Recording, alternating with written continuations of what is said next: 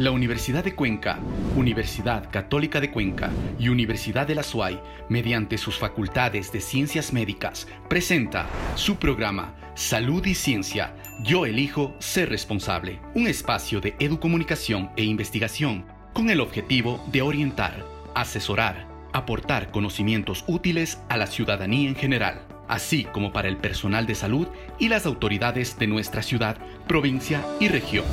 Empezamos. Buenos días, qué gusto. Nuevamente nos encontramos con todos ustedes en Salud y Ciencia, programa educomunicacional de las tres universidades de la ciudad, Universidad de la SUAY, Universidad de Cuenca, Universidad Católica. El día de hoy, para quienes nos observan, y también para quienes nos escuchan a través de la radio, les contamos que estamos en uno de los lugares eh, muy, muy lindos que tiene una de estas casas de estudio. Me refiero a la Universidad de la SUAY. Estamos en la Casa de Servicio a la Sociedad de la Universidad de la SUAY, desde donde transmitimos el sexto programa de Salud y Ciencia. Ya nos escucha, ya nos observa usted en Ondas Cañaris, lo hace a través de Academia TV o de pronto en las redes sociales donde también nos encontramos y podemos interactuar. En una de las... Eh, redes, en una de las plataformas que hemos mencionado, usted es parte ya de Salud y Ciencia. En este programa podremos enterarnos acerca de temas muy importantes vinculados al desarrollo, al control, al manejo de la pandemia del COVID-19. Así es que están invitados todos para que se queden con nosotros. Y de entrada, vamos directo con la información que tenemos. Precisamente, la primera nota hace referencia a lo que será el regreso a las actividades prácticas, aquellas actividades específicas que por su naturaleza no pueden desarrollarse en las plataformas virtuales. En este contexto, la Universidad de Cuenca ha emprendido un protocolo, un plan de prevención también para poder desarrollar estas actividades específicas en los laboratorios y en los simuladores de la Facultad de Ciencias Médicas. Primera nota, con esto les decimos bienvenidos y bienvenidas. Son 15 los protocolos elaborados por el Comité de Bioseguridad del Campus Paraíso de la Universidad de Cuenca para dar continuidad a la formación de sus estudiantes en asignaturas que estrictamente requieren de práctica, siendo el caso de la Facultad de Ciencias Médicas. Considerando que aún se mantiene la emergencia sanitaria, se determinó el aforo adecuado para que cumpla con el distanciamiento obligatorio en las instalaciones académicas, entre estas los laboratorios de simulación. Así, los alumnos de último año se preparan en actividades operativas como la reanimación avanzada y la intubación de pacientes. De esta manera, se reactiva el aprendizaje para continuar con el aporte a la salud desde la academia. Con esta importante información estamos iniciando nuestro programa Salud y Ciencia. Ahora, Conozcamos cuáles son los servicios que brinda la red de salud Universidad de la SUAY. En la siguiente nota les contamos. La Red de Salud UDA es un centro de servicios de salud, de promoción y prevención que busca mejorar el nivel de salud de la población mediante una oferta de servicios en condiciones apropiadas para la comunidad UDA, Unidad Educativa Asunción y también aquellas entidades, sobre todo educativas, con las que se mantiene convenios. Para el funcionamiento de la red de salud UDA en emergencia sanitaria, se instauró atención a través de telemedicina conforme la cartera de servicios. Para el área médica se habilitó la consulta en pediatría, gineco-obstetricia y medicina familiar. Desde abril a junio se brindó atención en esta modalidad a 96 usuarios. En el área de psicología se continuó con seguimiento psicológico a un total de 45 usuarios. Adicionalmente, se trabajó en conjunto el área de psicología con el equipo de salud mental del Hospital Vicente Corral Moscoso, encaminados a brindar apoyo y soporte durante esta pandemia mediante telemedicina al personal médico y administrativo del hospital logrando cobertura a 340 profesionales y empleados de la salud que se encuentran atendiendo en el Hospital Centinela para COVID-19 de nuestra ciudad.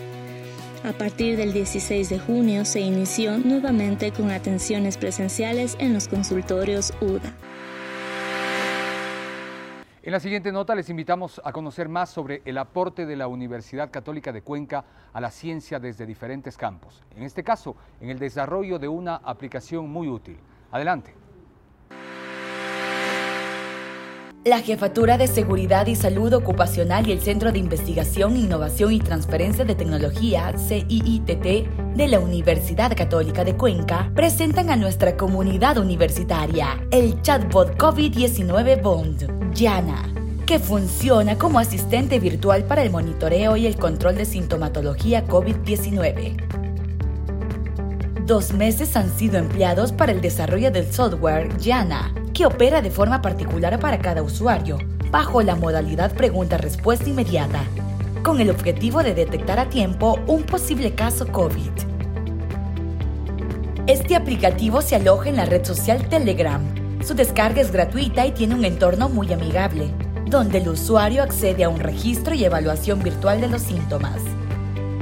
Con esto, la Universidad Católica de Cuenca trabaja incansablemente en otras estrategias de salud, para afrontar la presente normalidad, la misma que exige nuevos comportamientos, cuidados y atenciones.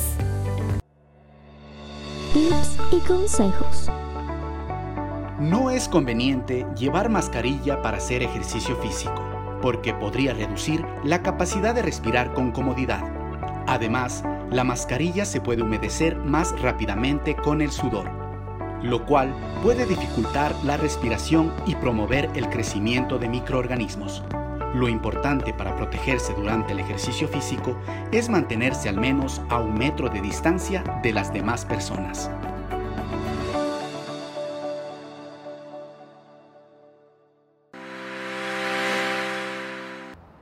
En el espacio de entrevista donde buscamos ahondar en los temas de relevancia vinculados a esta pandemia que nos agobia, que nos acecha y con la cual estamos conviviendo. El día de hoy nuestra compañera María Isabel Peña habla con el médico especialista en enfermedades infecciosas, el doctor Javier Ochoa, quien también es catedrático de la Facultad de Ciencias Médicas de la Universidad de Cuenca. Con él hablaremos acerca de las pruebas. Hemos escuchado que hay algunas pruebas, hay varios tipos de pruebas, también la fiabilidad de cada una de ellas, cuándo hacerlas qué tipo de profesionales son los más aptos, los más calificados para elaborar estos diagnósticos de estas pruebas. Todo eso y más en la siguiente entrevista.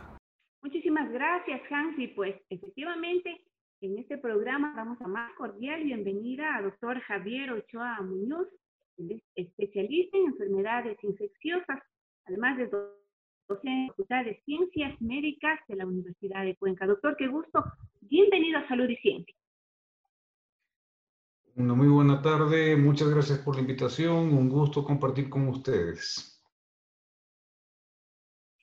Doctor, una interrogante que se realiza a la colectividad a propósito de la pandemia, la emergencia sanitaria que se vive en todo y el mundo.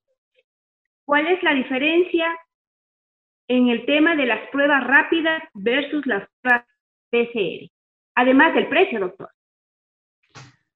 Bueno, yo creo que más importante que el precio, que es un tema que podemos topar un poquito después, es siempre el contexto médico y dentro del contexto médico la utilidad que estas pruebas deberían brindar en una situación álgida para todo el mundo, como es el contexto de una pandemia que al momento actual ya prácticamente ha cobrado más de un millón de vidas en el mundo entero.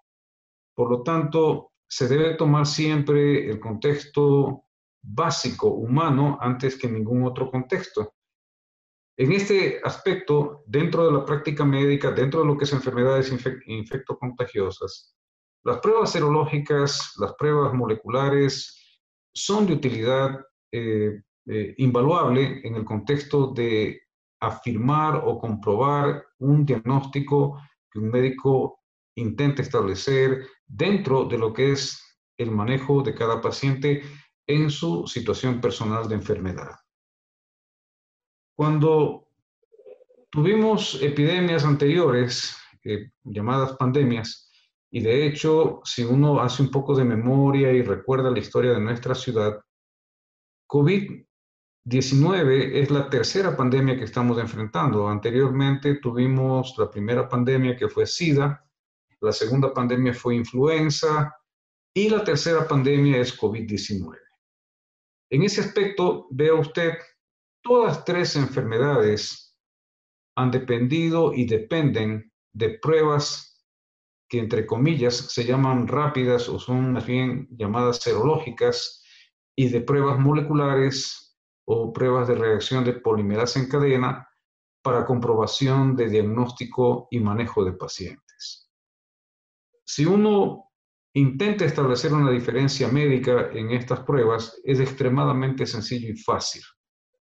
Las pruebas moleculares o denominadas de reacción de polimerasa en cadena son pruebas que se aplican a una persona que está con signos y síntomas de una enfermedad, en este caso COVID-19, y son pruebas para comprobación y diagnóstico dentro del manejo clínico que el médico tiene que hacer con cada paciente que recibe.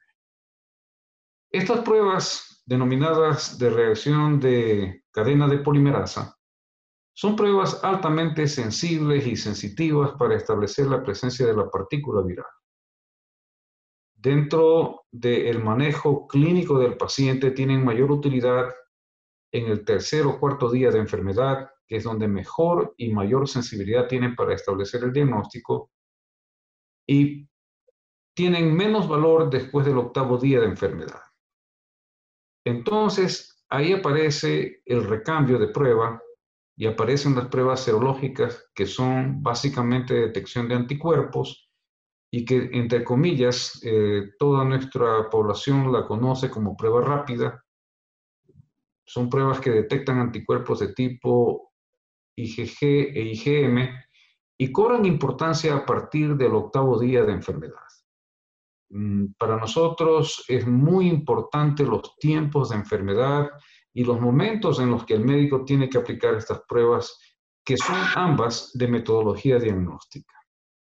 Si uno se sale del ambiente del manejo hospitalario, se sale del ambiente de la patología del paciente, del enfermo como tal, y entra ya más bien al aspecto comunitario de la pandemia, significa a las ciudades, a, los países eh, que están siendo afectados por COVID-19, entonces ambas pruebas tienen valor. Ambas pruebas tienen valor que, que, se puede aplicar en la comunidad dependiendo de lo que uno quiera buscar y lo que uno quiera establecer.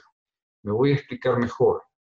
Si yo intento entender el contexto del impacto de la pandemia en una comunidad y quiero ver el número de personas que han desarrollado ya inmunidad contra el virus, entonces voy a tener que utilizar pruebas rápidas la técnica de PCR no me va a servir absolutamente para nada y tengo que entender que la prueba rápida cobra un valor muchísimo más importante por la detección de la inmunoglobulina G, que es una inmunoglobulina de memoria y que me permite entender que la persona ya entró en contacto con el virus y que ha activado defensas propias.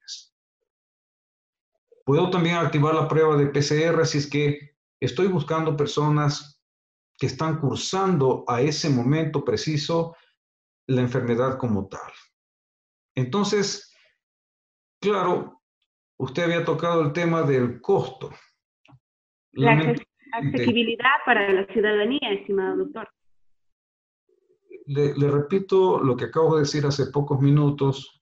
Ambas pruebas son útiles en el contexto comunitario. Ambas.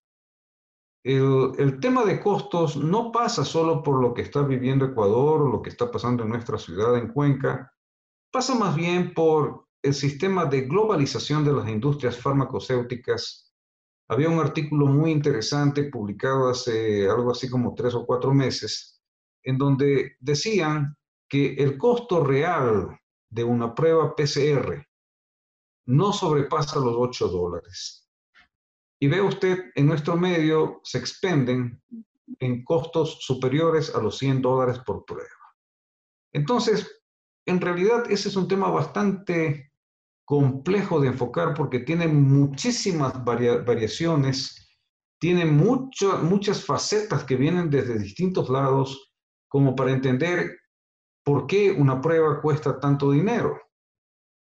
Yo creo que eso no, no, no me creo capaz, ni creo que en un pocos minutos se pueda determinar la complejidad de por qué el costo se incrementa ostensiblemente y posiblemente tenga mucho que ver con las transnacionales y con las personas que, que expenden estas pruebas. La prueba rápida tiene un menor costo, pero ojo que ese menor costo que se cobra en nuestro país, en nuestra ciudad, también debe estar ostensiblemente incrementado del valor real. Por lo tanto, ocurre lo mismo tanto con la prueba rápida cuanto con la prueba de PCR en cuanto al enfoque de costos. Cierto es que dentro de los acápites de la Organización de la Salud, un país tenga mejor capacidad y mayor número de pruebas para el diagnóstico de la pandemia, tiene mejor perspectiva de poder responder en los mecanismos de control, de prevención de esta enfermedad. En este sentido, ¿cuál es la realidad del Ecuador, estimado doctor? La realidad del Ecuador no soy yo quien la va a establecer, es lo que creo que todos nosotros como ciudadanos escuchamos y entendemos esa pregunta deberían contestarla más bien, más bien quienes son nuestros gobernantes. Yo me creo incapaz de contestar esa pregunta, eh, ni tampoco tengo el poder de entender de quién me está diciendo las cosas como son y quién no me las está diciendo. Perfecto, doctor. Eh, ¿Cómo estamos con el tiempo, mi estimada Patricia? En todo caso, doctor, ha sido muy, muy interesante su aclaración pues sin duda alguna, como le comentaba al inicio de esta reunión, es muy interesante conocer pues la diferencia entre estos dos métodos para detectar el tema del COVID. Doctor, un poquito si de pronto usted nos puede comentar dónde ubicarle a usted, sin duda alguna la ciudadanía va a querer conocer un poquito más acerca de esta temática a propósito del COVID. ¿Cómo contactarle a usted? ¿Dónde ubicarle, por favor, su consultorio? Bueno, yo creo que en vez de contactarme a mí, eh, la ciudadanía debe conocer que por política del Ministerio de Salud, yo soy parte del Ministerio de Salud y soy médico infectólogo del Hospital Vicente Corral Moscoso de la ciudad de Cuenca.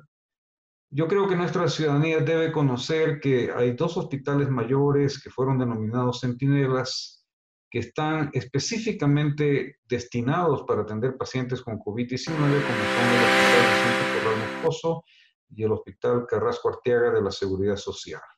Yo creo que es ahí donde la gente debe acudir y va a recibir la mejor calidad de ayuda. Son hospitales eminentemente gratuitos, no tienen costo de atención bajo ningún concepto y yo creo que de ahí nace la mejor calidad de atención. No hay mejor calidad de atención que aquella que no le cuesta a nuestro pueblo. Doctor, queremos agradecer su presencia en Salud y Ciencia. Nos ha acompañado el doctor Javier Ochoa Muñoz, especialista en enfermedades infecciosas, docente también de la Facultad de Ciencias Médicas de la Universidad de Cuenca. Gracias, doctor, por acompañar. Muchas gracias a usted. Una muy buena tarde. Jessica Buccelli, nuestra compañera de la Universidad de la SOE, junto a nuestro especialista, el doctor Fray Martínez, nos informan sobre las estadísticas, cómo ha avanzado, cómo se encuentran las cifras de la pandemia en esta semana. Jessica. Muchas gracias Hans, así es. Hoy como todos los domingos nos acompaña el doctor Fray Martínez Reyes, quien dará un análisis de la enfermedad COVID-19 en la provincia de La Suay. Doctor Fray, bienvenido una vez más. Buenos días. Continuamos con el análisis de la COVID-19 en la provincia de La Suay Hemos tomado la infografía publicada en el portal del Ministerio de Salud el 30 de septiembre del 2020. Y en esa infografía el Ministerio de Salud Pública nos muestra información hasta la semana epidemiológica 39, esto es del 19 al 25 de septiembre. La semana del 22 al 28 de agosto continúa siendo la de mayor producción de casos considerando las actualizaciones que el Ministerio realiza. Le sigue la semana del 29 de agosto al 4 de septiembre, en la cual se han producido 839 casos. En las semanas siguientes nosotros observamos un número menor de casos, lo que nos hace abrigar la esperanza de que en realidad se haya producido una desaceleración, lo cual es eh, positivo, sin que eso implique que la pandemia estaría desapareciendo. En la semana del 22 al 28 de agosto, el promedio de casos fue de 125,6 casos diarios, lo cual significa una carga muy exagerada para los servicios de salud, considerando que un alto porcentaje, alrededor del 20%, requeriría hospitalización. Como habíamos señalado, el Ministerio de Salud Pública realiza de manera periódica actualizaciones a los datos que incorpora en su portal. Si tomamos la semana 35, es decir, la semana del 22 al 28 de agosto en la cual estamos haciendo énfasis, en nuestro primer informe eran 620 casos los que nos mencionó el Ministerio. Para el segundo fueron 792 para nuestro tercer informe fueron 879 y ese número de casos se ha mantenido para el informe actual. En la semana 36, esto es del 29 de agosto al 4 de septiembre, inicialmente fueron 200 casos que subieron posteriormente a 547, después a 830 y para el informe actual tenemos un total de 839 casos. Habíamos manifestado que se vería una aparente desaceleración del número de casos por semana. Esperemos las actualizaciones y todos tenemos la esperanza de que en realidad se produzca esa desaceleración. Esto implicaría que estamos asumiendo con mayor responsabilidad que nuestro comportamiento se está disciplinando y avanzamos en esa dirección. La provincia de la Suay se mantiene en cuarto lugar, pero con un 6.6% de casos. La pregunta sería cómo es que el número de casos ha disminuido, pero en porcentaje a nivel nacional estamos aumentando. Esto implica que hay otras provincias en las cuales se está produciendo un número menor de casos, de allí que de 6.1 pasamos a 6.5 y ahora a 6.6%. Hay que recordar que del 40 al 70% de la población se contagiarán. Lo que pretendemos, lo que todos queremos es que no tengamos explosiones de casos, que no tengamos incrementos inusitados de casos, porque eso conllevaría más hospitalización y eso conllevaría también más muerte. Hay una diferencia importante en el número de fallecidos en relación con el periodo marzo-agosto o marzo-septiembre del año anterior y el mismo periodo en el año 2020. Si tomamos los datos del Ecuador, es en abril donde notamos un mayor incremento, es decir, en abril del 2019 fallecieron 6.076 casos y en abril del 2020 fallecieron 20.462 casos. En cambio, los meses de julio y agosto es donde más diferencia notamos en la provincia de La Suay. En el mes de julio, en el año 2019, fallecieron 315, mientras que en el 2020, en ese mismo mes, fallecieron 482. En el mes de agosto, fueron 333 los fallecidos en el mes de, en ese mismo mes, en el año 2019, pero fueron 575 fallecidos en el año 2020. No todo se puede atribuir a la pandemia, no todo se puede atribuir al COVID-19, pero sí podemos señalar que buena parte de estos casos corresponden precisamente a los efectos de la pandemia. No olvidemos que además se deterioran otras enfermedades, ¿no es cierto?, en las personas que tienen ya una enfermedad de base y esto también podría agravar su, su estado vital y posiblemente llevar a la muerte. Nos acercamos a un feriado importante. Recordemos que después de los feriados el número de casos se ha incrementado. Es necesario que extrememos las precauciones con el fin de evitar incremento de casos fatales y que los contagios se vayan desarrollando de manera paulatina, no explosiva, no exagerada. Muchas gracias. Muchas gracias, doctor, por su valioso aporte a nuestro programa Salud y Ciencia.